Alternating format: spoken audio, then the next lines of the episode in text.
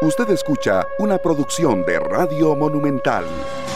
3 de la tarde con 10 minutos. Muchas gracias amigos oyentes por estar con nosotros una vez más acá en Monumental, la radio de Costa Rica. Gracias de verdad después de esa clase de historia que nos ofreció Matices con don Vladimir de la Cruz y el director de ese espacio, Randall Rivera. Nosotros muy contentos después de tomar la estafeta esta tarde. Sergio Castro, un servidor, Esteban Aronne, Glenn Montero en la cabina de controles y don César Salas también ahí asistiendo en la parte de operaciones. Muy agradecidos, de verdad, que estén con nosotros en una tarde que eh, ha sido mm, de verdad muy variada en cuanto al tema de la lluvia, don Sergio, una gran cantidad de rayos. Uf, pero así entre 12 y una, yo decía, no, vámonos ya para la radio. De verdad, pues no, me gusta estar manejando así con semejante aguacero. Y bueno, ahora hay prácticamente un solazo. Bueno, yo, yo vea cómo viene. Sí, salí de la casa con suéter y... Mejor así. Y bueno, listo para una tarde que parecía que iba a estar fría y lluviosa y todo cambió. Pero ese es nuestro país y es maravilloso. Así es que bueno, buenas tardes a quienes nos acompañan en esta tarde, a Glenn Montero en los controles, a César que es el profesor de Glenn y Esteban oh. eh, para vos también y todos los que disfrutan de esta tarde. Siempre digo yo cuando cuando uno se topa esos dos ahí en cabina, ¿verdad? Está tranquilo porque sabe que, que siempre... Sensei, le dice Glenn a, César. No, no, y de todos los compañeros de cabina, en producción, de verdad que, que a veces la gente eh, oye un programa y no sabe lo que hay detrás, lo que lo ayudan a uno, o cuando un invitado de pronto pido que nos llamen a otro lado, a otro número y lo que ellos deben correr. Por cierto, un invitado de lujo que está con nosotros para el primer tema, a quien le agradecemos mucho que ya esté eh, acá en, los micrófonos de esta tarde. Pero de verdad eh, es un trabajo en equipo serio esto. Siempre, Esteban, y es, maravilloso saber que uno está muy bien acompañado y principalmente con la compañía suya que está por ahí con el 93.5 de Radio Monumental o bien alguna aplicación escuchándonos y disfrutando de esta tarde. Una tarde especial para el café, Esteban. Correcto, sí. Ahora que estamos mencionando, serio, rápidamente antes de, empezar con el primer tema y hablar un poquito de esta canción, que esto de verdad sé que mucha gente lo, está cantando en su carro, en su casa, los que nos están escuchando fuera de Costa Rica, mucha precaución con el tema de la tormenta eléctrica. Hoy, eh, hoy miércoles 11 de octubre, em, bueno, un niño eh, lamentablemente em, fue afectado por em, un rayo, niño de 12 años, y se está luchando de la manera más fuerte posible para poder estabilizarlo, para, para que siga adelante en, la vida, ¿verdad? Entonces tener en cuenta esto, serio, eh, estamos en lo peor de la, de la, estación lluviosa y la tormenta eléctrica es muy fuerte en estas horas, entonces eh, esto sucedió hoy y deberá tenerlo siempre en cuenta. Y muchas veces, Esteban, aunque no esté lloviendo, la tormenta eléctrica está. Sí, está. Eh, como un anuncio este de que ya va a llover y demás, pero nos confiamos tal vez y hemos tenido muchos profesionales dándonos los consejos y los vamos a volver a traer en estos días para retomar ese tema, para nosotros tener eh, todas las precauciones que debemos. Sí, sea, Ojalá que, claro, no pasen más casos como estos. Claro que sí, estaremos muy atentos de, informaciones que vengan del Instituto Meteorológico Nacional y también de, entes eh, totalmente especializados en esto. En algún lugar nos dice Duncan Du, una canción de verdad, Sergio, eh, que lo inyecta uno y que nos lleva también un poco a la reflexión, ¿verdad? En algún lugar siempre estaremos mejor, en algún lugar em, siempre encontraremos a alguien que nos pueda ayudar.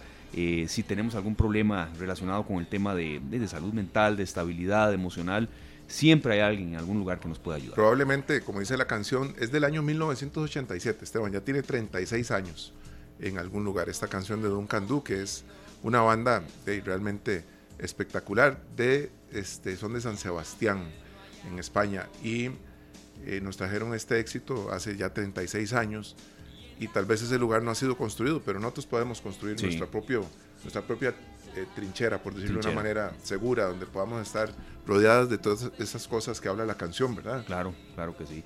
Son las 3 de la tarde con 14 minutos. Muchísimas gracias a don Ángelo Argüello que está con nosotros. Él es el presidente del Colegio de Profesionales eh, en Psicología de Costa Rica. Hay una información esencial que se dio a conocer ayer, precisamente el Día eh, Mundial de la Salud Mental. Fue el 10 de octubre, hoy estamos 11 de octubre, y es que la ley de salud mental fue aprobada en primer debate. Vamos a hablar mucho de esto.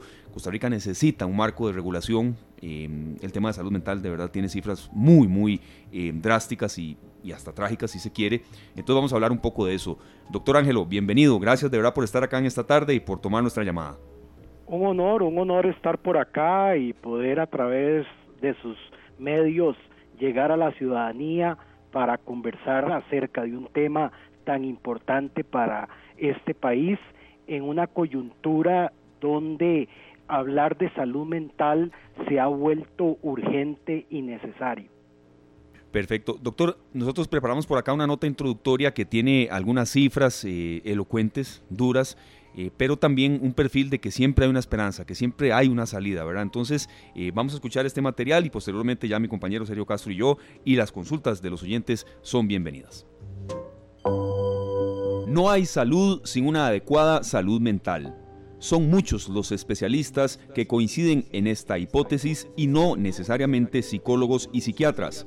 Una adecuada salud mental incide en un funcionamiento normal de nuestro organismo o al menos adecuado. Sin embargo, sabemos que del todo una salud mental difícilmente será 100% óptima. Costa Rica da un paso adelante en esta materia. Después de mucho vacío legal, se aprueba en primer debate la Ley General y Nacional de Salud Mental, aprobada en primer debate por los diputados de la República y que espera la semana entrante su segundo debate antes de empezar a regir después de su publicación en el diario oficial La Gaceta. Las cifras aunque crudas, son elocuentes. De acuerdo con estadísticas del Ministerio de Salud, nuestro país registró 429 casos de suicidio. En 2022 es la cifra más alta en más de una década. Llegar a un nivel así es lo que menos se quiere. ¿Cuáles son los alcances de esta ley de salud mental? Y usted, amigo oyente, ¿cómo puede también contribuir para que usted y los suyos tengan una adecuada salud mental?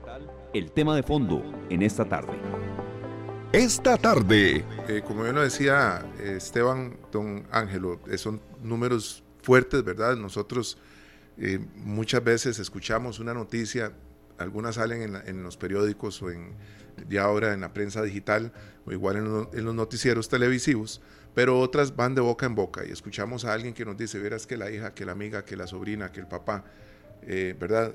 se quitó la vida, ¿verdad? Uno escucha estas noticias y uno cree que no, no hay personas cercanas a uno pasando por una depresión y por situaciones muy complicadas que muchas veces terminan de esta forma lamentable. ¿Cuánto beneficia esta aprobación a este proyecto, a la salud mental a los costarricenses?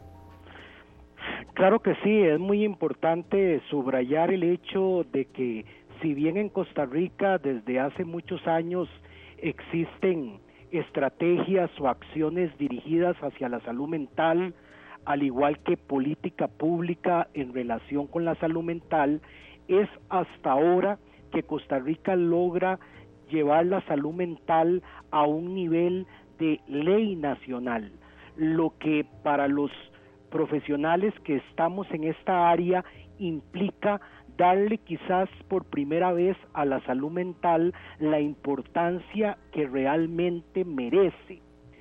En Costa Rica, como en la mayoría de los países del mundo, de alguna forma cuando se habla de salud y de inversión en salud, la mayoría de las veces las inversiones se enfocan en esa salud de tipo más física, quizás una salud que es más fácilmente vista desde lo concreto, desde lo físico, como pudiera ser todos los problemas eh, orgánicos que requieren abordajes médico-quirúrgicos, farmacológicos, y Costa Rica en eso ha sido un estandarte de cobertura en términos de salud. Pero para el caso específico de la salud mental, creemos que históricamente se ha dado un desbalance a la hora de asignar los recursos del Estado a la atención de la salud. Tradicionalmente hemos creído que la salud mental ha sido el patito feo del cuento porque generalmente recoge de las diferentes instituciones encargadas de la salud pues una porción muy pequeña de recursos. Y hoy en día esto es sumamente grave porque estamos enfrente de lo que podríamos llamar las secuelas o las consecuencias de la pandemia. Hay que tomar en cuenta que este país durante la pandemia, durante el COVID-19, tuvo un ejército que libró la batalla y logró sacar adelante a Costa Rica y por eso hoy podemos decir que Costa Rica tiene bajo control este virus.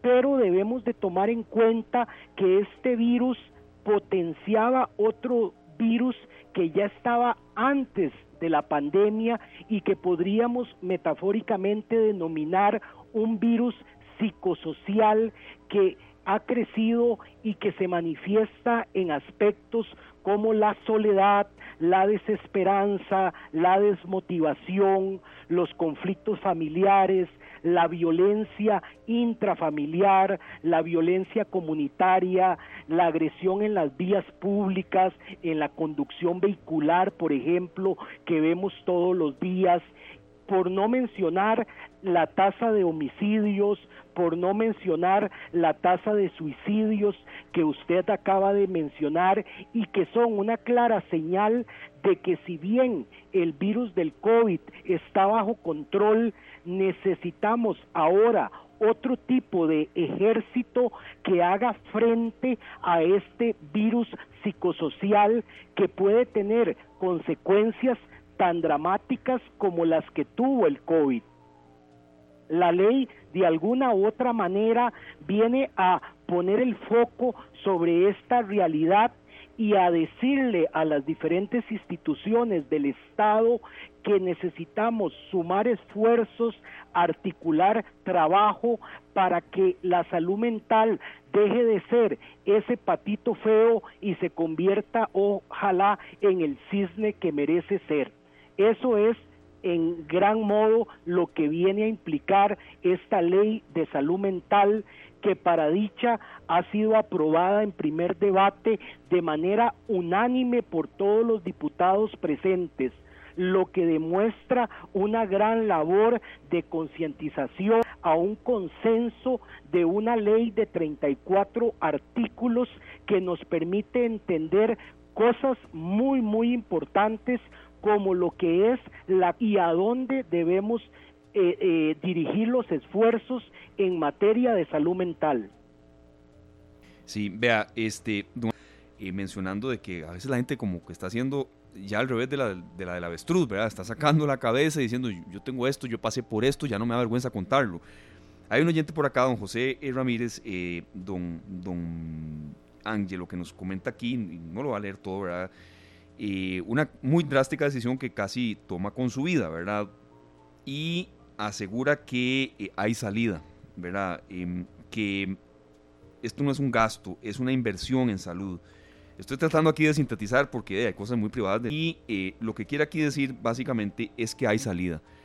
Que sí, él eh, de verdad pasó por muy, muy em, feas situaciones, que lo que él atravesó no quiere que nadie lo repita y que hay salida. Entonces aquí lo estamos sintetizando, ¿verdad? Le agradecemos a él, que, y esto no está, esta no era una pregunta que teníamos de verdad montada, sino que él nos, nos comunicó y que hay salida, don Ángelo. Entonces yo creo que esto es cada vez más frecuente de lo que uno lo percibía antes eh, y que dicha que hay ahora un marco legal. Sí, es muy importante entender que en Costa Rica ha sucedido algo muy bueno, que es que toda la sociedad se ha venido sensibilizando, se ha venido educando sobre la importancia de pedir ayuda. Eh, en eso ha habido una labor de divulgación muy importante. Hoy las personas entienden que la necesidad de un psicólogo o de un psiquiatra es algo completamente normal y ya no estamos en aquellas épocas donde se creía que si uno asistía a este tipo de atención era porque tenía un padecimiento de enfermedad de psicopatología grave. Claro. Hoy, por ejemplo, sabemos que los hospitales de salud mental lo que están captando que denominamos reacciones de ajuste o adaptación ¿Qué quiere decir eso? Quiere decir que las personas están llegando a estados de agotamiento más que todo por estrés crónico y lo que se necesita es un espacio donde poder replantearse las cosas y donde poder establecer soluciones y toma de decisiones. Y esos ambientes propicios son los que ofrecen muchas veces los profesionales en psiquiatría y psicología, por mencionar dos ejemplos de profesiones. Ahora, ¿qué es el grave problema? Y no vamos a tapar el sol con un dedo. Si bien la ciudadanía está educada y busca ayuda, no necesariamente el Estado está preparado para atender esa demanda. Hoy sabemos que la oferta de servicios en salud mental de la seguridad social es mínima. Sabemos que la profesión de la psiquiatría en particular está pasando por una crisis enorme de falta de especialistas que hace muy difícil esa atención especializada. Y por el lado de los profesionales en psicología, que si bien sí existe una cantidad muy importante en Costa Rica, la seguridad social aún no ha dado el paso de contratar la cantidad de psicólogos que se necesitan para poder atender la demanda que hoy se tiene por parte de una ciudadanía educada que sabe que es mejor prevenir que lamentar. Entonces estamos frente a una paradójica. Le decimos a la ciudadanía, busque ayuda, no deje las cosas al final cuando están graves, pero lamentablemente esta ciudadanía se acerca a los servicios de salud y no necesariamente la respuesta es oportuna y efectiva. La ley lo que viene a plantear es que debe de hacerse lo necesario para que esa atención exista y lo más importante sea una atención en las comunidades y no en los grandes hospitales psiquiátricos como durante muchos años se ha dado en Costa Rica. Una consulta, este doctor Argüello, aquí estamos viendo bien eh, algunos de los contenidos de este proyecto de ley. Hay uno que de verdad me llama mucho la atención y yo estoy a favor, aunque, aunque hay casos de casos, ¿verdad? Y dice, limitar los internamientos en los hospitales a causa de enfermedades mentales. Yo siento que a veces un internamiento debe ser como la última opción, doctor, y llegar ahí a veces puede ser complicado en parte por lo que usted nos está diciendo, porque no, hay mucho espacio disponible. ¿Por qué esto, doctor? ¿Por qué se insiste en limitar internamientos? ¿Hay toda una activación previa que, puede evitar eso? Eh, ¿Por qué lo ven así?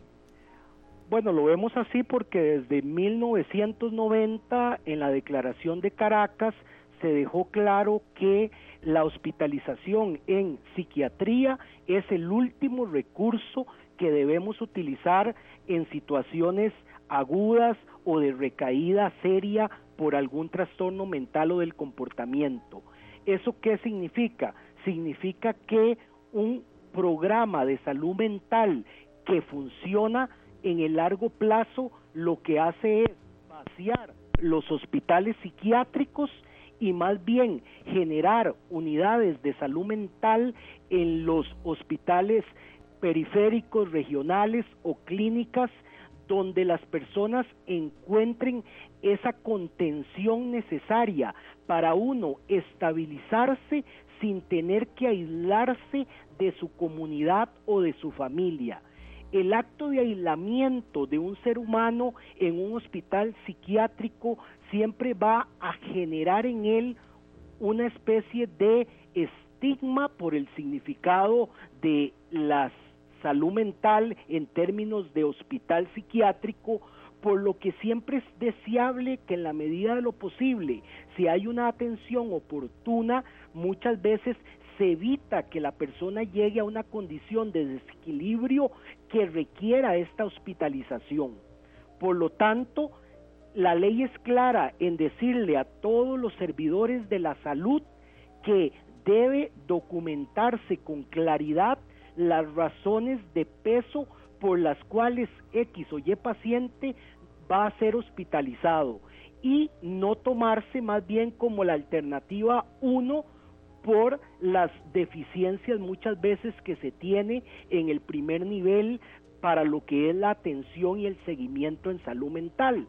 En otras palabras, si queremos cumplir con esta ley, es urgente fortalecer a los EBAIS, por ejemplo, los equipos básicos en salud, que a pesar de ser equipos básicos en salud, hoy no cuentan con la figura del profesional en psicología de planta como si cuentan con la figura del médico. Y ahí es donde volvemos a ver que hay un desbalance entre lo que hace el país por asegurar el acceso universal a la salud física, dando un médico a cada uno de los 1.100 EVAIS que existen en Costa Rica y no dando, por ejemplo, un psicólogo que pueda captar esta demanda en estos 1.100 EVAIS. Eso que es un ejemplo en concreto del desbalance que existe entre la salud física y la salud mental, es algo que la ley menciona en su modelo estratégico para la atención en salud mental. O sea, la ley define que el modelo que debe usar Costa Rica es un modelo de atención comunitaria, donde el primer nivel, articulando con otros entes de la comunidad, como pudiera ser la municipalidad, como pudieran ser los centros educativos, como pudiera ser eh, el Ministerio de Cultura y Deporte, como pudiera ser las cooperativas.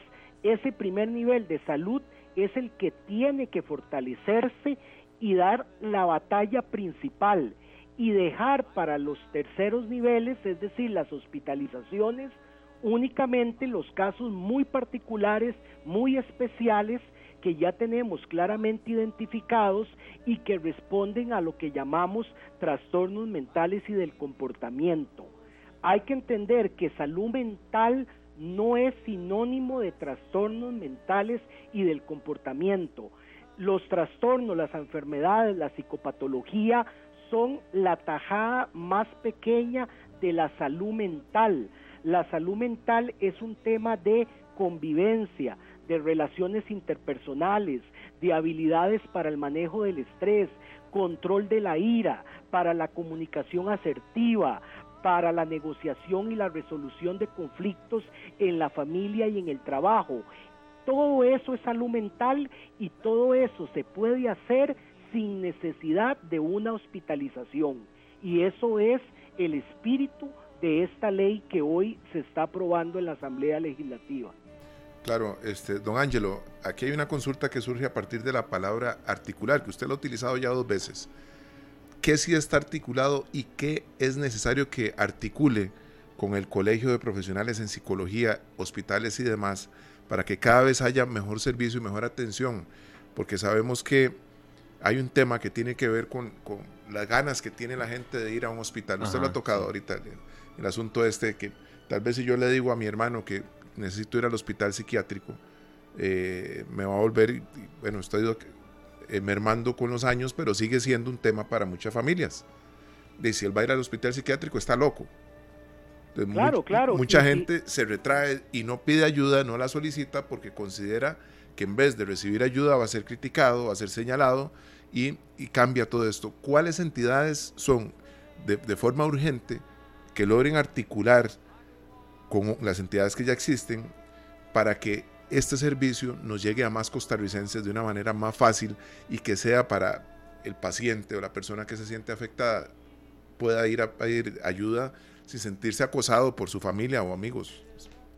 Claro, claro, claro. Es muy importante, antes de responderte la pregunta, pues hacer ver que el Hospital Nacional eh, Psiquiátrico Chapuí, justamente en el afán de desmitificar este concepto, hace poco hizo un cambio importantísimo en su nombre y ahora se llama Hospital Nacional de Salud Mental y eso me parece una un avance significativo en esta área. Pero también es importante subrayar que si una persona está teniendo síntomas depresivos, ansiedad, estrés, desesperanza, angustia, lo mejor que le podría pasar en lugar de suponer que tiene que ir a internarse a un hospital de salud mental o a emergencias en el Chapuí es que encuentre en el primer nivel, en el EVAIS, los recursos para ser atendido, para ser tratado y acompañado de manera tal de que hospitalizarse se vuelva innecesario. O sea, en la medida en que reforcemos el primer nivel de atención como lo establece la Organización Mundial de la Salud y los psiquiatras y psicólogos más bien bajamos a la comunidad, en esa medida las hospitalizaciones se van a volver mínimas.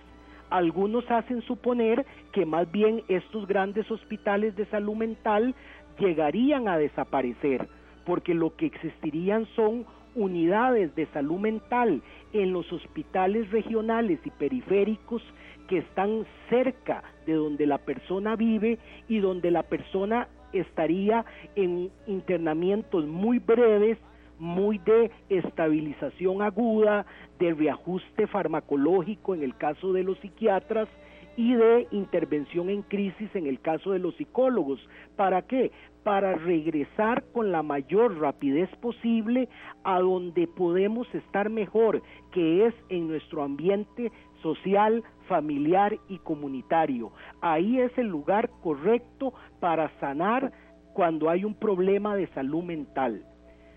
Con respecto a tu pregunta de la articulación, yo lo dije ayer en un foro, la ley, quien la quiera leer, es una ley pequeña, son 34 artículos, lo que hace es una invitación directa a los músicos de una orquesta, le dice a cada músico acérquese, traiga su instrumento porque vamos a empezar a tocar con mejor ritmo y melodía.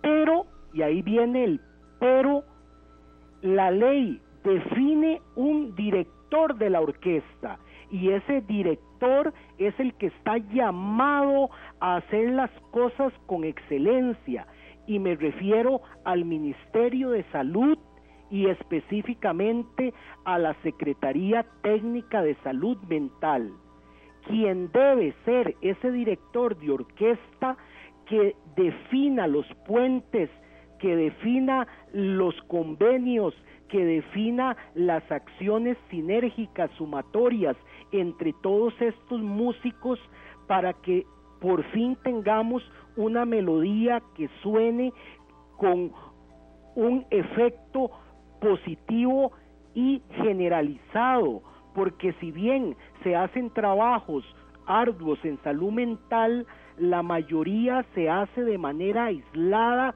y por lo tanto el impacto tiende a ser casuístico o tiende a ser muy puntual y Costa Rica ya no está para esas acciones puntuales, sino que necesita un efecto generalizado donde la sociedad como un todo sea cubierta por los servicios de salud mental. Claro, doctor, otro oyente por acá y aquí, evidentemente, si así lo quieren, por supuesto, respetamos eh, el tema de la privacidad. Yo pienso que el entrenamiento, dependiendo del caso, es bueno.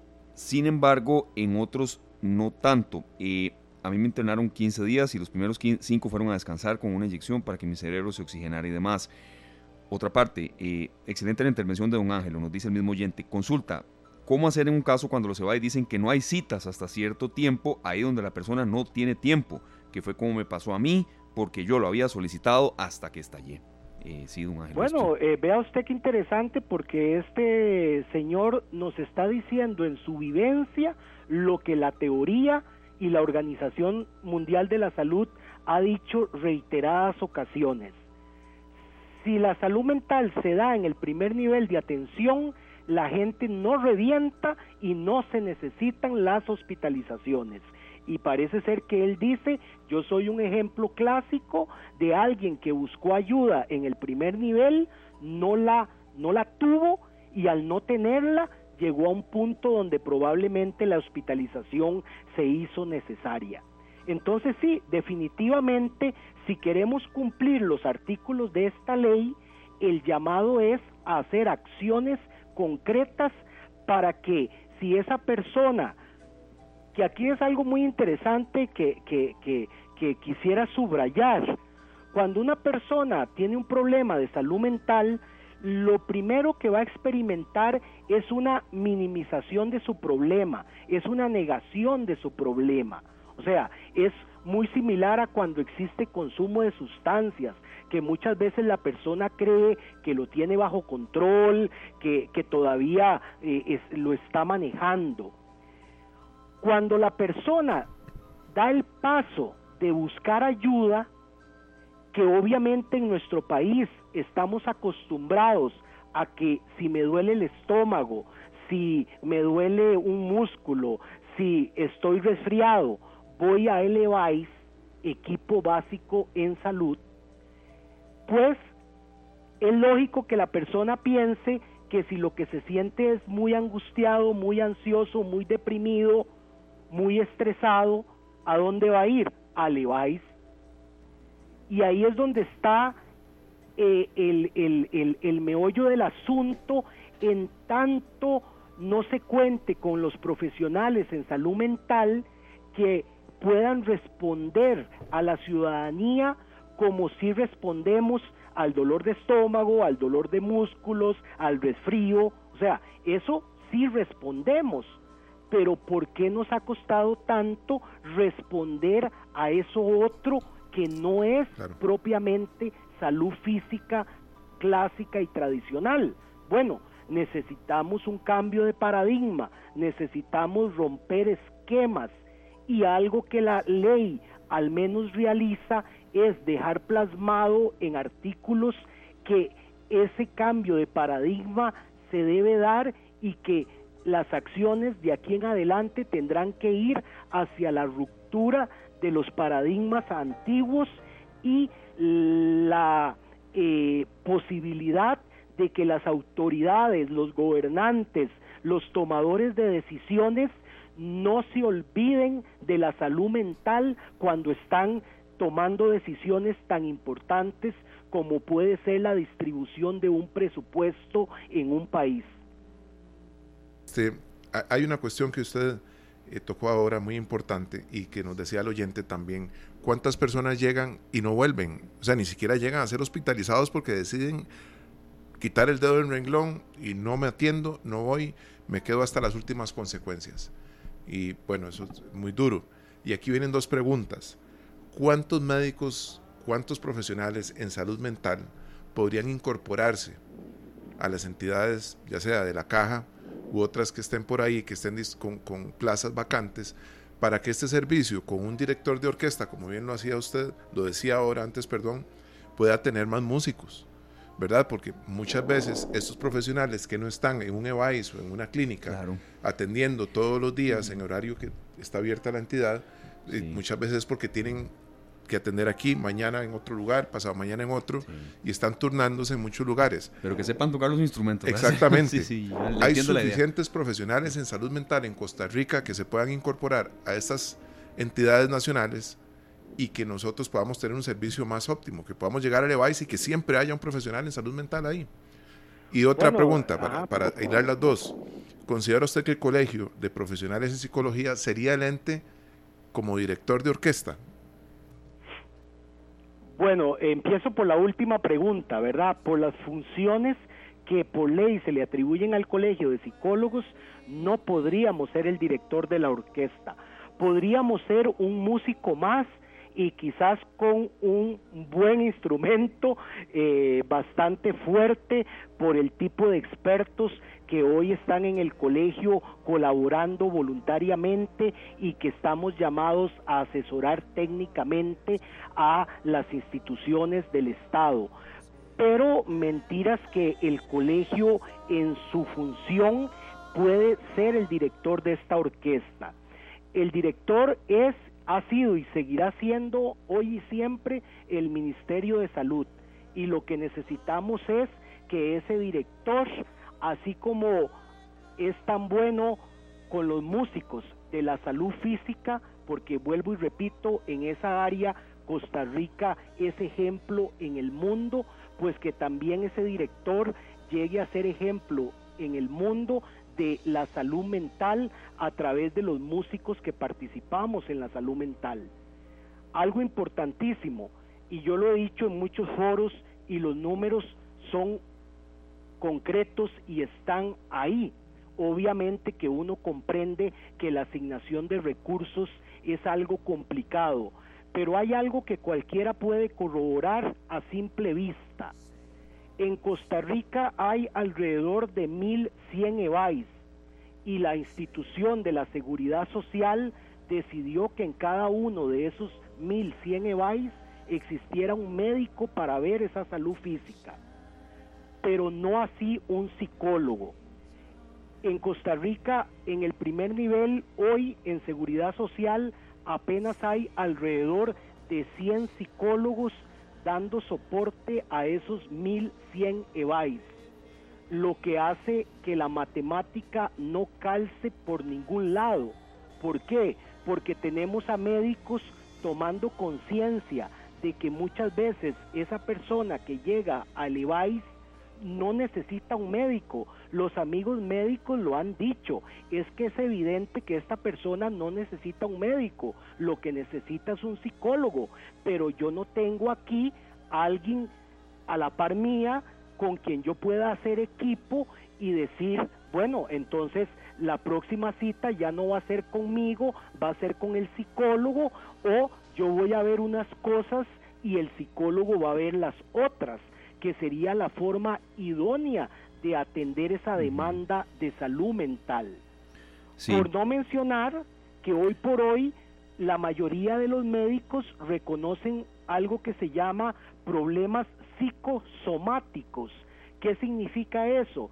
Significa que hasta los mismos problemas de salud física, hipertensión, problemas eh, cardiovasculares en general, problemas de dolor crónico, problemas gástricos, problemas de dermatitis, asma, eh, en fin, también tienen determinantes psicoemocionales que de ser atendidas probablemente se aliviarían muchísimo mejor de cómo se tratan hoy en día la mayoría de veces únicamente farmacológicamente. ¿Por qué? Porque eso es el recurso que se tiene.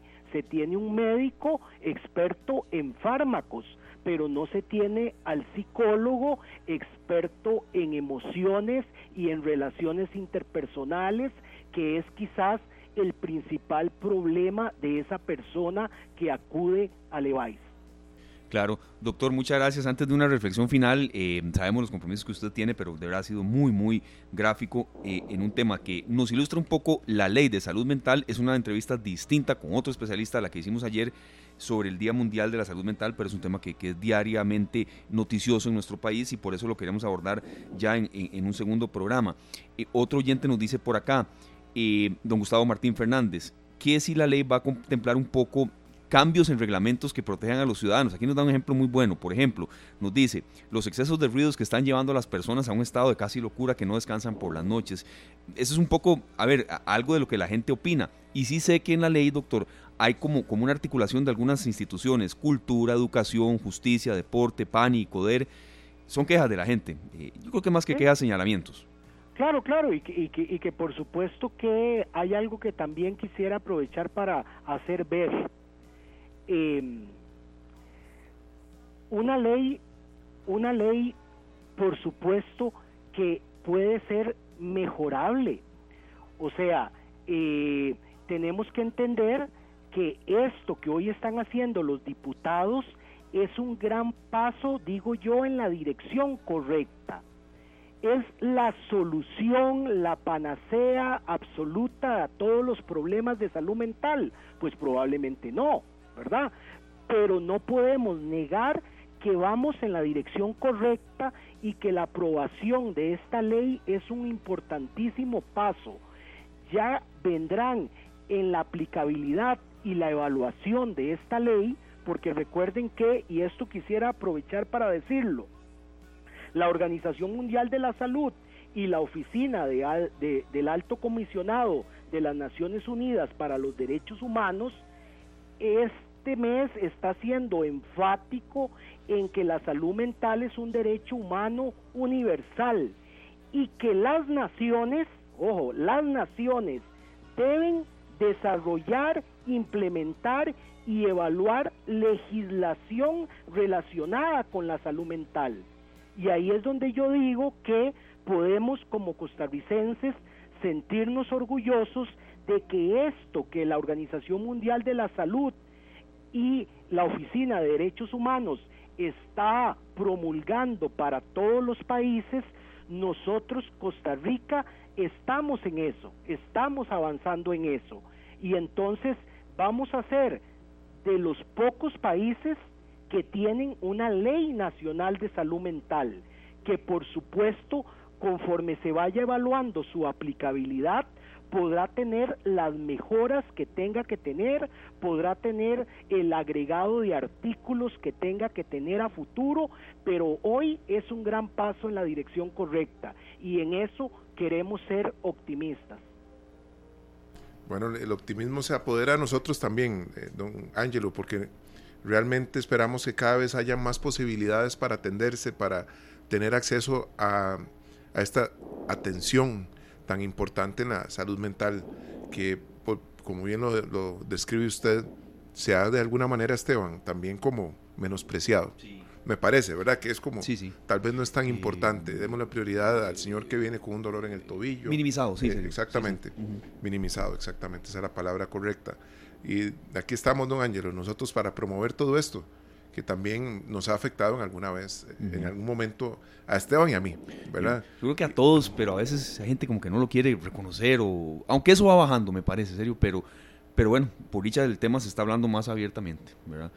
Algo importante que también eh, quisiera subrayar es que la ley trae un artículo muy importante que se llama Derechos de las personas usuarias de los servicios de salud. Y ahí vienen 22 derechos ¿Eso qué significa? Significa que la ley también es una herramienta para que el ciudadano reclame el derecho a formas apropiadas, oportunas y eficientes de atención en salud mental. Entonces, creo yo que en ese sentido es una herramienta también que puede utilizar la misma persona usuaria, la misma persona que requiere la atención para hacer valer sus derechos y cumplir lo que la OMS está diciendo, que la salud mental es un derecho humano universal. Sí, así fue el lema de ayer. Doctor, muchísimas gracias. ¿Cree usted que el próximo martes sí recibirá segundo debate? No habrá ninguna sorpresa, siente usted así en la Asamblea Legislativa. Pues, Ay, huepuña. Sí, digo yo porque esta ley viene desde la legislatura anterior, ¿verdad? Y recuerden que estuvo para segundo debate y ya y no se pudo, no se pudo, no, no, no, no, no. Y por dicha esta legislatura, de forma muy sabia, decidió continuar el proyecto y no engavetarlo, eh, archivarlo. Eh, pero eh, creo yo que en esta ocasión entre las instancias hay muchísimo mejor consenso. Prueba de ello es que la ley se aprobó de manera unánime en primer debate y entonces ah, yo esperaría que de aquí al martes no suceda nada extraño y que el martes estemos celebrando ya la, la, la realidad de una ley, una primera ley en salud mental. Bueno, que así sea, ¿verdad? Y aquí estamos atentos nosotros, don Ángelo. Claro que sí, como colegio a las órdenes para lo que podamos servir a la ciudadanía, un placer la oportunidad de poder compartir esto con el país y queda mucho por hablar de salud mental de ahora en adelante. Claro. Doctor, una última consulta, ¿verdad? En menos de un minuto. Sé que hay una línea de apoyo, de ayuda que en el Colegio de Profesionales en Psicología dan eh, o está habilitada o algún perfil en red social. Siempre esto no, no está de más darlo ni decirlo. Claro que sí, claro que sí. Eh, estamos hablando de la línea Aquí estoy, que es una línea eh, gratuita, es una línea 800. Eh, si ustedes eh, en internet entran a la página del colegio, ahí en una de las ventanas grandes dice línea aquí estoy. Esa línea atiende urgencias, emergencias psicológicas y tiene un horario entre semana de lunes a viernes de 2 de la tarde a 10 de la noche y los sábados también opera de 9 de la mañana a 4 de la tarde. Ese es el horario actual, pero es un recurso que también pueden eh, utilizar. Eh, se, se, se marca 800 AQ de aquí y la palabra estoy. ¿verdad? Correcto. Aquí la tenemos abierta, este, don Ángelo, perfectamente. Llame 800 AQ estoy. Eso, así viene en el teclado del, teléfono, ¿verdad? Para que la gente lo entienda. Llame 800 AQ estoy, AQ estoy. De 9 a 4 es un servicio gratuito. Lunes a viernes de 2 de la tarde a 10 de la noche y sábados de 9 a 4 de la tarde. Gracias, eh, don Ángelo. Aquí lo estamos viendo. ok, un gusto para servirles y a la orden. Muchas gracias, igualmente a sus órdenes. Muchas gracias, de verdad era el doctor Ángelo Argüello, presidente del Colegio de Profesionales eh, en Psicología, que nos da toda esta información, una ley de salud mental necesaria, que no va a ser, a ver, la solución a los problemas eh, que hay en salud mental de Costa Rica, pero de verdad da, un gran aporte. Por supuesto, Esteban, y nosotros aquí pendientes también de toda esta información y de divulgar este, estas noticias tan importantes. Sí, se lo repetimos, entonces llame 800, aquí estoy, es 800 AQ estoy. Eh, así viene y en la página del Colegio de Profesionales en Psicología vienen todos los detalles. Aquí estoy.cr, incluso tiene un enlace propio en una dirección específica. Bueno, Esteban, eh, vamos con una canción muy especial al corte. Me parece muy bien, Sergio. Hay mucho todavía para, para todos ustedes en esta tarde. Gracias de verdad a todas las personas que nos han dado eh, datos, informaciones sobre este tema, anécdotas o, vivencias o preguntas específicas. A don Gustavo Martín Fernández, eso que nos dice el real es esencial. Hay una canción de las que más me gustan a mí en estos temas, El sonido del silencio, de Paul Simon y Garfunkel. Precisamente, de, ah, estos grandes, de, estos grandes, artistas vamos a hablar. Adelante usted. Ellos eh, se encontraron y formaron este dúo, que es uno de los dúos más exitosos en el rock and roll, eh, en el folk también, en ellos, ¿verdad? En el año entre 1957 y 1970 fue la parte más fuerte en la que ellos estuvieron juntos. Uno de sus discos más emblemáticos es Sonidos del Silencio, el año 1966. Nos vamos a ir al año 1967, en un disco donde vienen canciones como Cecilia, El Condor Pasa, eh, otra muy buena, El Boxeador, y con la que vamos a ir al corte, que se llama Un puente sobre aguas turbulentas, que habla de esa persona que está en la vida de otra, fungiendo como un puente que las aguas turbulentas pasen por debajo y él como un puente va a permitir que uno pase por esos momentos tan difíciles. Entonces vamos con Simon and Garfunkel. Perfecto, parece genial. Puente sobre aguas turbulentas, ya regresamos. 4 de la tarde con 9 minutos. Gracias amigos oyentes por continuar en esta tarde. Hoy 11 de octubre, llegando al ombligo de la semana, miércoles 11 de octubre, eh, tenemos ya un invitado muy calificado con nosotros que está luchando por sacar adelante a la provincia de Limón y en general al tema del turismo en nuestro país, pero no sin antes, hablando de turismo, un fuerte y cordial saludo a mi familia. Don Sergio está mi eh, hermano mayor Alessandro, mi papá, don Fernando Arón, en sintonía van para Guanacaste en conjunto de su esposa Silvia Padilla y la hermosa sobrina Camila van por Caldera y está lloviendo rumbo a Guanacaste. Bueno, saludos a todos, a Camila, a Silvia, a Alessandro y a don Fernando, que van, a pasar, eh, bueno, don Fernando que va a visitar a la familia ya. Qué bueno que se ¿verdad? Buenísimo, buenísimo. saludos a, todos. A recrearse. Buen viaje, que la pasen súper bien yo llego a cuidar la casa.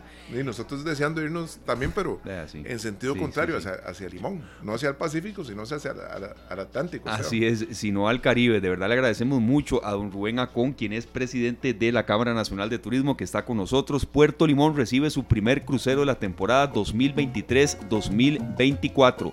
Más de 100 buques de cruceros.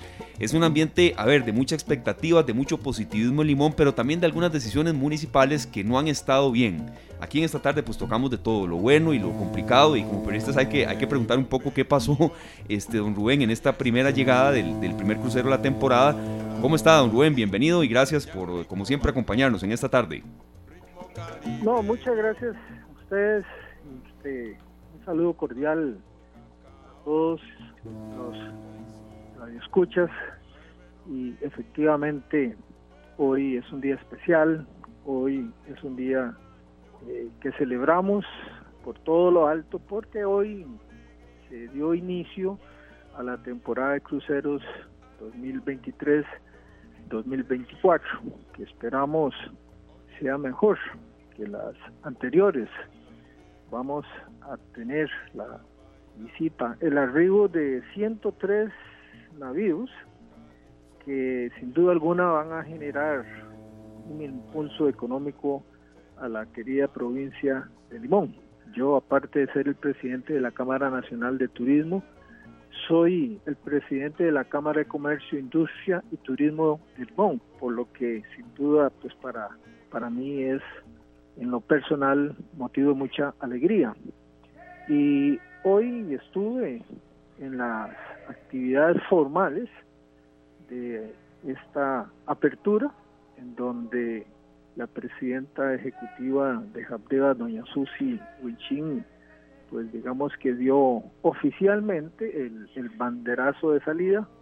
Estuvieron presentes funcionarios del Instituto Costarricense de Turismo, miembros de la Junta Directiva de Japdeva, eh, algunos invitados especiales y este, el capitán de, de la naviera que hoy hizo el inicio de temporada es este, un navío de Holland.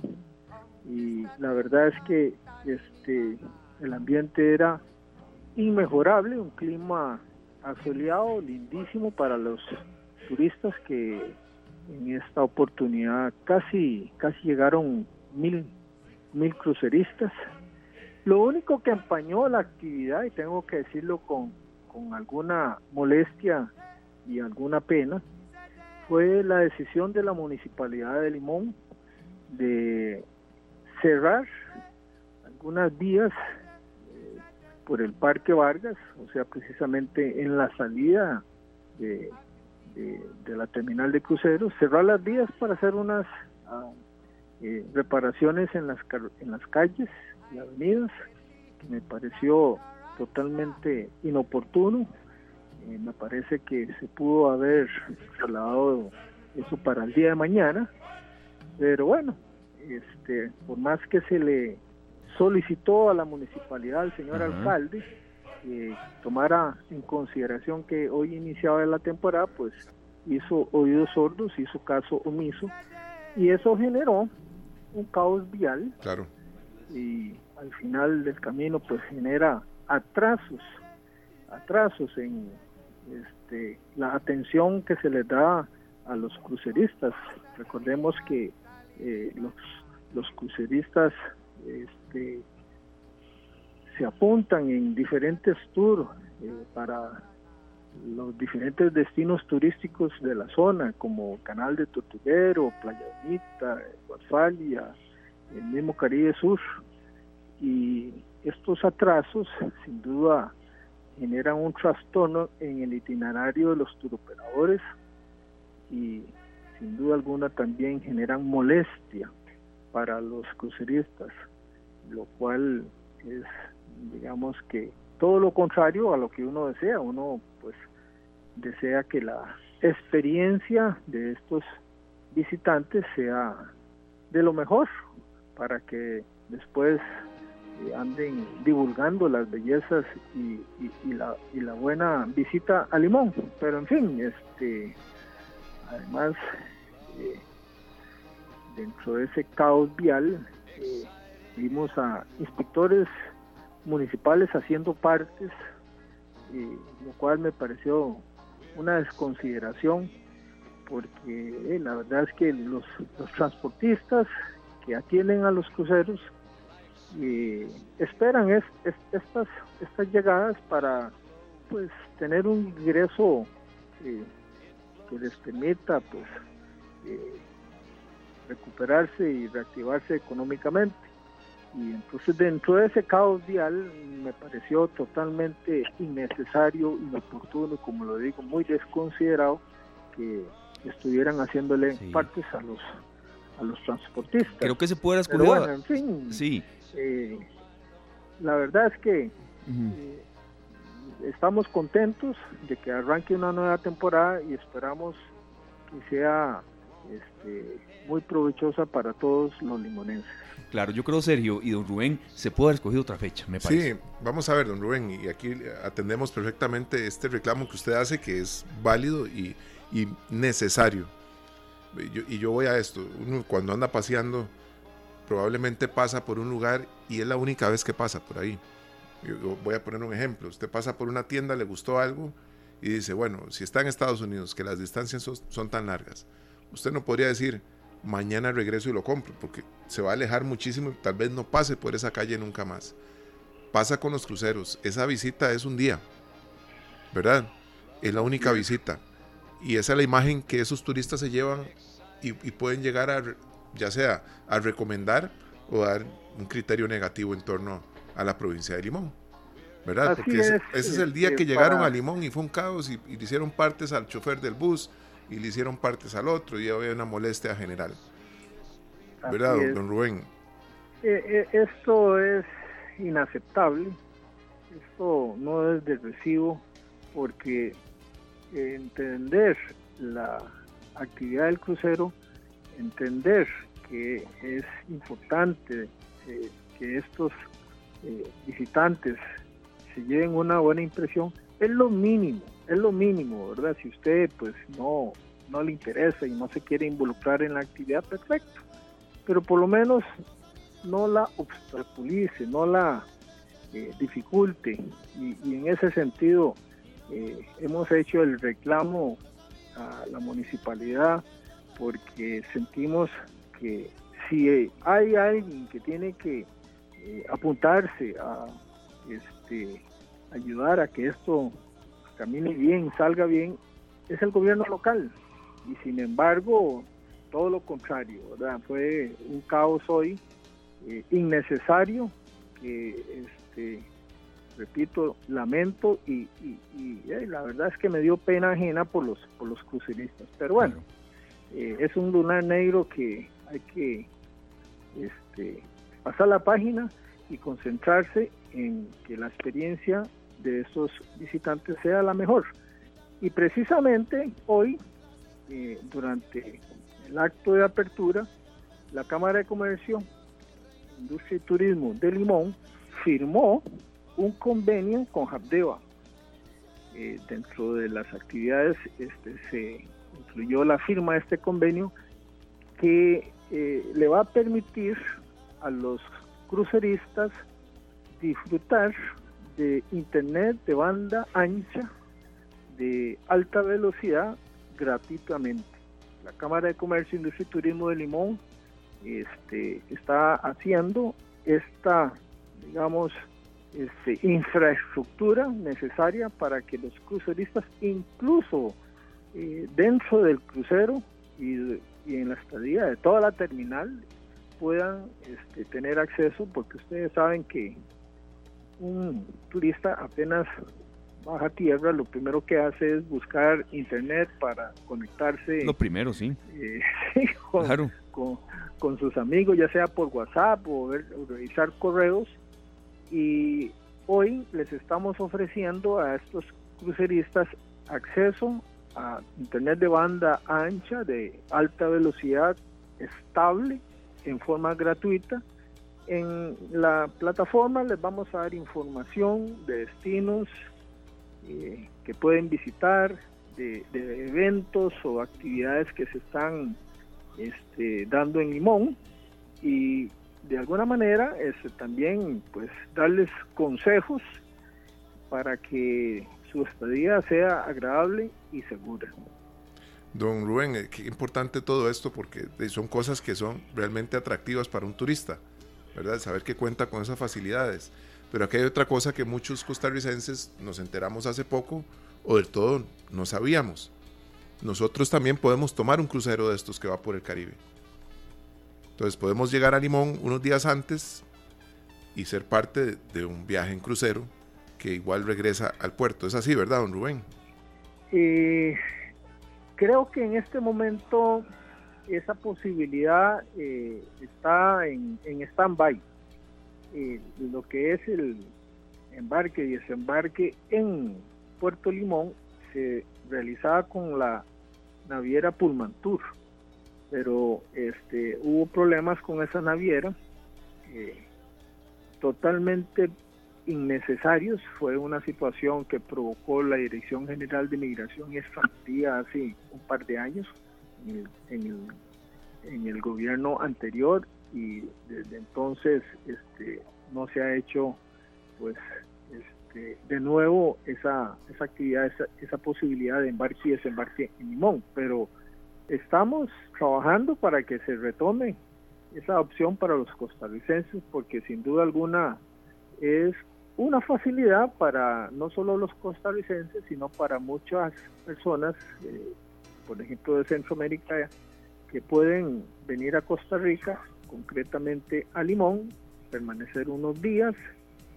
tomar el crucero por, por el Caribe, regresar, permanecer unos días en Limón y regresar a sus lugares de origen.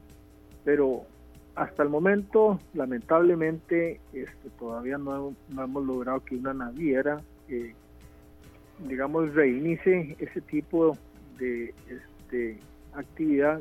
Repito, dado que la experiencia que eh, se dio en el pasado, recién, con Pullman Tour, en donde les cambiaron las condiciones intempestivamente a una semana del inicio de la temporada, eh, generó este, inseguridad jurídica a las navieras, mucha molestia y, sin duda alguna grandes pérdidas económicas y entonces pues están están resfriadas las navieras para para hacer esta operación pero bueno seguiremos eh, intentando esforzándonos para que se reinicie esta esta posibilidad de embarque y desembarque en, Puerto Limón. Don, Rubén, nosotros oímos sobre el turismo y siempre sabemos que es una de las economías más que, más mueven dinero en Costa Rica, además divisa nos deja la visita de turistas y nosotros también como costarricenses salimos a pasear y, y muchos aprovechan o aprovechaban esta oportunidad en Limón en muchos lugares. ¿Cuánto más podría beneficiarse Costa Rica si este tipo de decisiones pasaran por el Instituto Costarricense de Turismo, por, por todas estas eh, organizaciones que lo que quieren es generar mucho más divisas para el país, pero más allá del país, para los pueblos. Para los pueblos, sí. Esteban, ¿se imagina que la municipalidad hablara con don Rubén? Don Rubén, tenemos que hacer un trabajo, pero vamos a dejarlo en stand-by sí, sí, para mañana. Vamos a buscar, vamos a buscar con ustedes fechas, digamos, eh, accesibles. Yo creo, y serio, un poco ahí también, hay cierto divorcio entre la Cámara y algunos entes gubernamentales, este, don Rubén.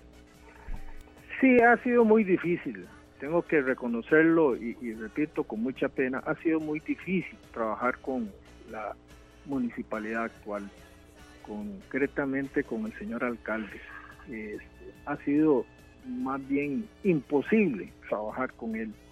Eh, pero bueno, este, hay que trabajar con los con, lo que se tiene, con lo que se cuenta, ¿verdad? Y, en ese sentido trabajamos de la mano con Habdeba eh, y, otras organizaciones este, y otras instituciones que están interesadas en que Limón salga adelante. Pero contestando concretamente su pregunta, con la municipalidad ha sido imposible. Está bien, buscaremos también la otra parte y ojalá que esto cambie un poco. Don Rubén, ya de nuevo con el tema de, la temporada de cruceros, porque también sabemos que en otras municipalidades nos pasa eso y no debería ser así, ¿verdad? Pero bueno, hay que escucharlos a ellos también. Eh, don Rubén, ¿hasta cuándo se desarrolla esta temporada 2024? ¿Hasta cuándo va? Eh, y ojalá que de verdad les, vaya muy bien, que vaya mucha gente. Bueno, la temporada eh, puede durar 6, 7 y hasta 8 meses, pero el grueso de las llegadas, el movimiento fuerte, se concentra en noviembre, diciembre, enero, febrero y marzo.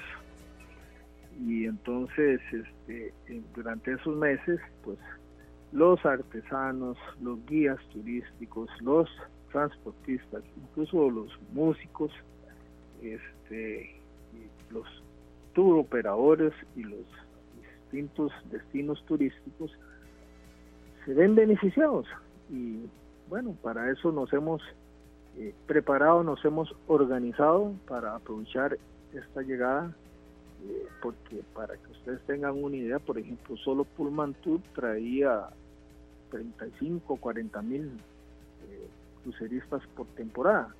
Y dichosamente a Limón llegan prácticamente todas las navieras, Carnival, Holland, este, Prince, bueno, dichosamente Norwegian, etcétera, llegan todas las navieras, incluso hay días en que tenemos la visita de tres cruceros eh, este, y hay que correr para atender a tantísima gente. Hay cruceros que traen 3.000 pasajeros. Entonces, increíble.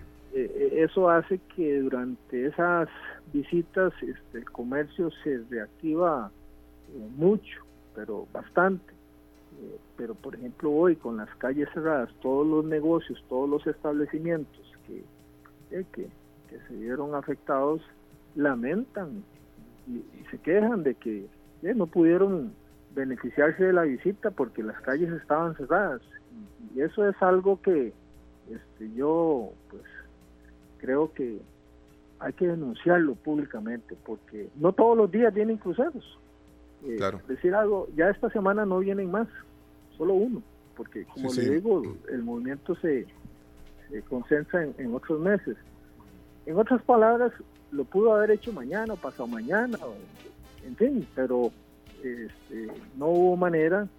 Eh, yo sé que desde la misma Habdeba se le solicitó al señor alcalde que por favor tomara en consideración que hoy se arrancaba la temporada, pero él hizo caso omiso y este, la verdad es que eh, es una una lástima que hoy muchos comerciantes, muchos pequeños empresarios no pudieron beneficiarse. Bueno, esperemos que esto cambie para beneficio de los comerciantes que se prepararon para una fecha tan especial y que al final no, lograron, ¿verdad? Este, beneficiarse de, la manera correcta, Esteban, porque tal vez vendieron un poquito. Y lo que sí me imagino también, lo que debe ser una locura, es poder poner a 3.000 pasajeros en Tour de la Cultura, en Kayak en Río, en Tour de Chocolate, en, Puentes Colgantes y poder organizarse y poder vender todos los paquetes que se necesitan, ¿verdad? Qué importante. Como decías, don Rubén, ¿verdad? Esto va hasta casi que agosto. Ojalá que, que, pueda haber un, por un acercamiento o, que no sea tan difícil eh, trabajar así para la llegada de tantos turistas. Don Rubén, muchísimas gracias, mucha suerte. Se viene un fin de semana fuerte allá en el turismo, se viene el eclipse, está a reventar Limón en cuanto a reservaciones. Y bueno, ojalá que, le, que levante bastante el sector turismo allá. Sí, además del eclipse, recordemos los carnavales de Limón. También, tiene razón. El cierre. Por fin volvieron. Festivo, tenemos este, los brazos abiertos para recibir a todos los que gusten visitarnos, pero tengo que advertirlo, ya los hoteles están llenos. Sí, sí, sí, ya nos han dicho. No queda nada.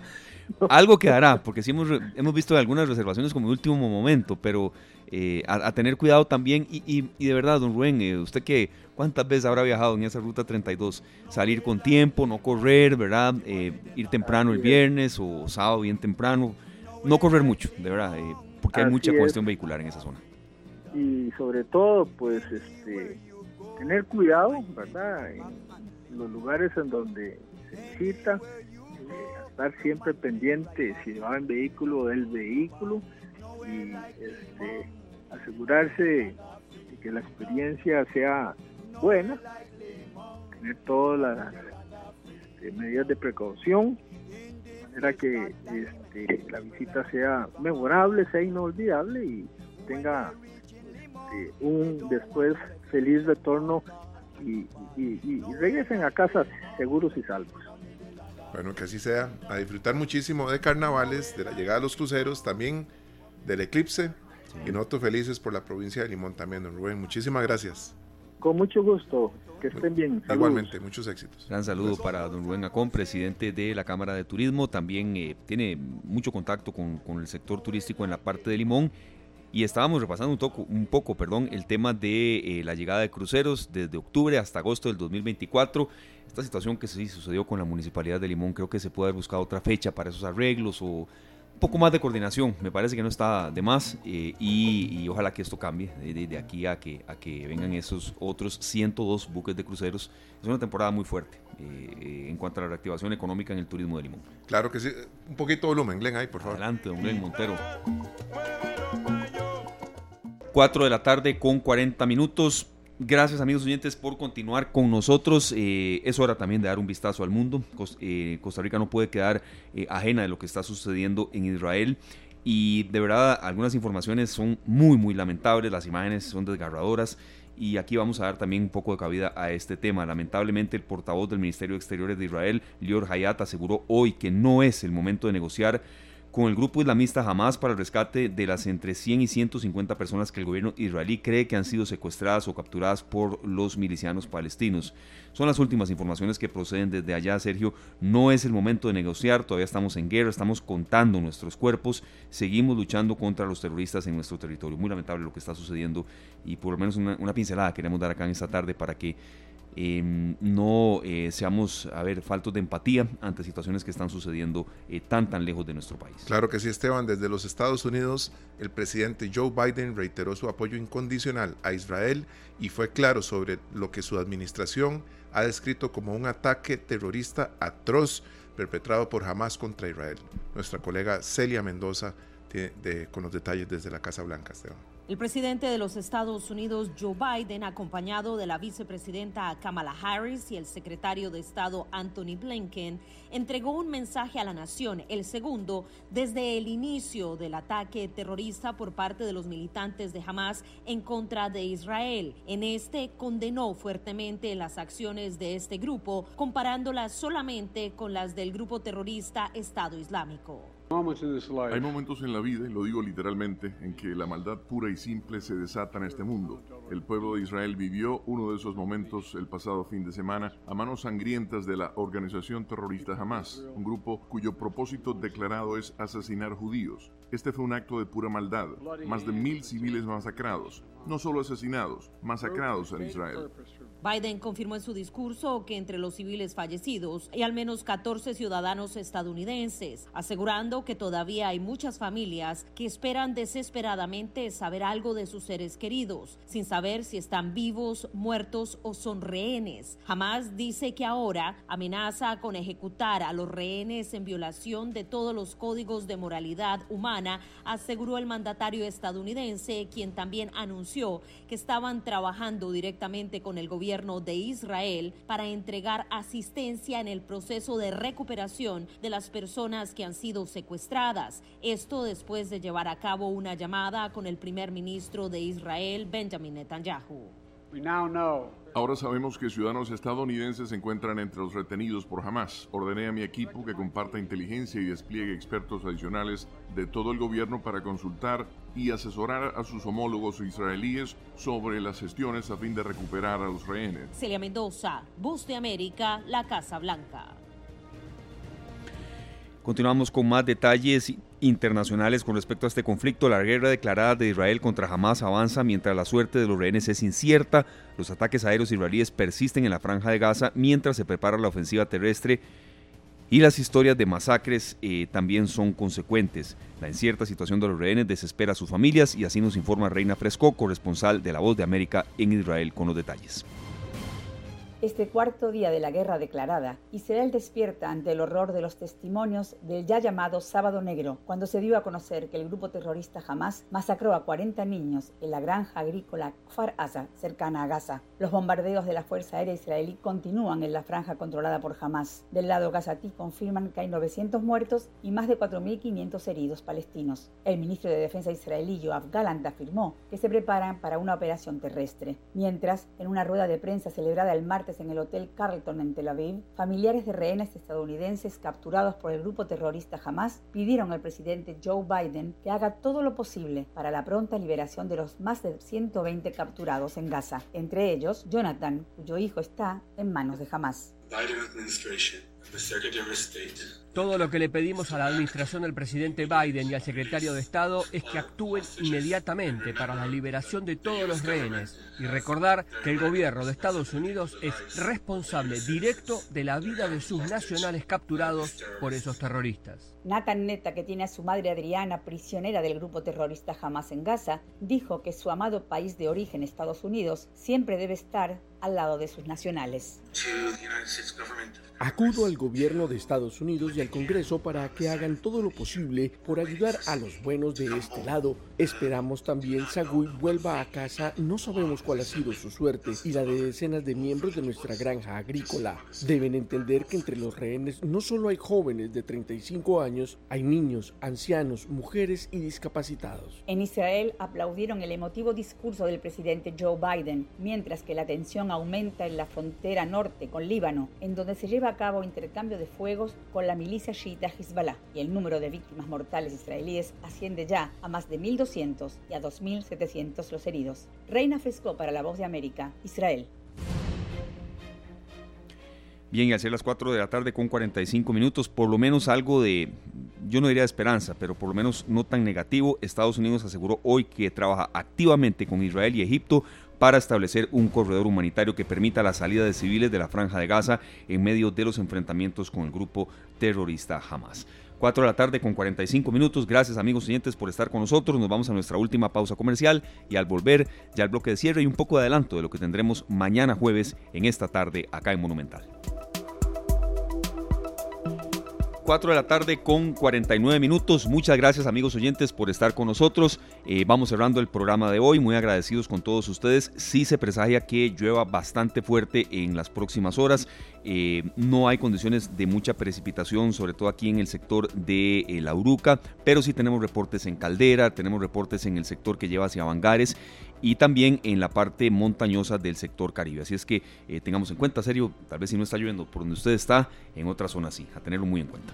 Muy pendientes de toda la información también, Instituto Meteorológico Nacional siempre nos mantiene al día con todo esto que es necesario, principalmente cuando salimos de, del gran área metropolitana, que hay carreteras que se cierran y hay que tener toda esta información presente. Perfiles en redes sociales del Instituto Meteorológico Nacional y la propia Comisión Nacional de Emergencias. Gracias a Glenn por toda la ayuda de hoy, a todos los amigos oyentes que participaron en nuestros distintos temas y mañana jueves tendremos un programa muy variado, muy completo eh, y también con mucha actualidad. Vamos a hablar un poco sobre eh, el tema del eclipse anular del sábado, básicamente qué se ve, eh, qué es lo que no se ve exactamente, hay filtros solares o no, hay muchas preguntas y tendremos información precisamente desde Limón. No sé si desde Cahuita o desde Puerto Viejo, pero de algunos. Desde allá, desde donde queremos estar también. Ni lo dude. ¿Verdad? Tenemos a doña Alejandra León que nos va a acompañar desde, allá. Y nos vamos ahorita con una canción de Antonio Flores en la voz de su hermana Rosario, que habla precisamente de alguien que se arrepiente de haber causado tanto daño con el uso de las armas y las guerras y demás. No dudaría. Feliz tarde, gracias. Que la pase muy bien. Este programa fue una producción de Radio Monumental.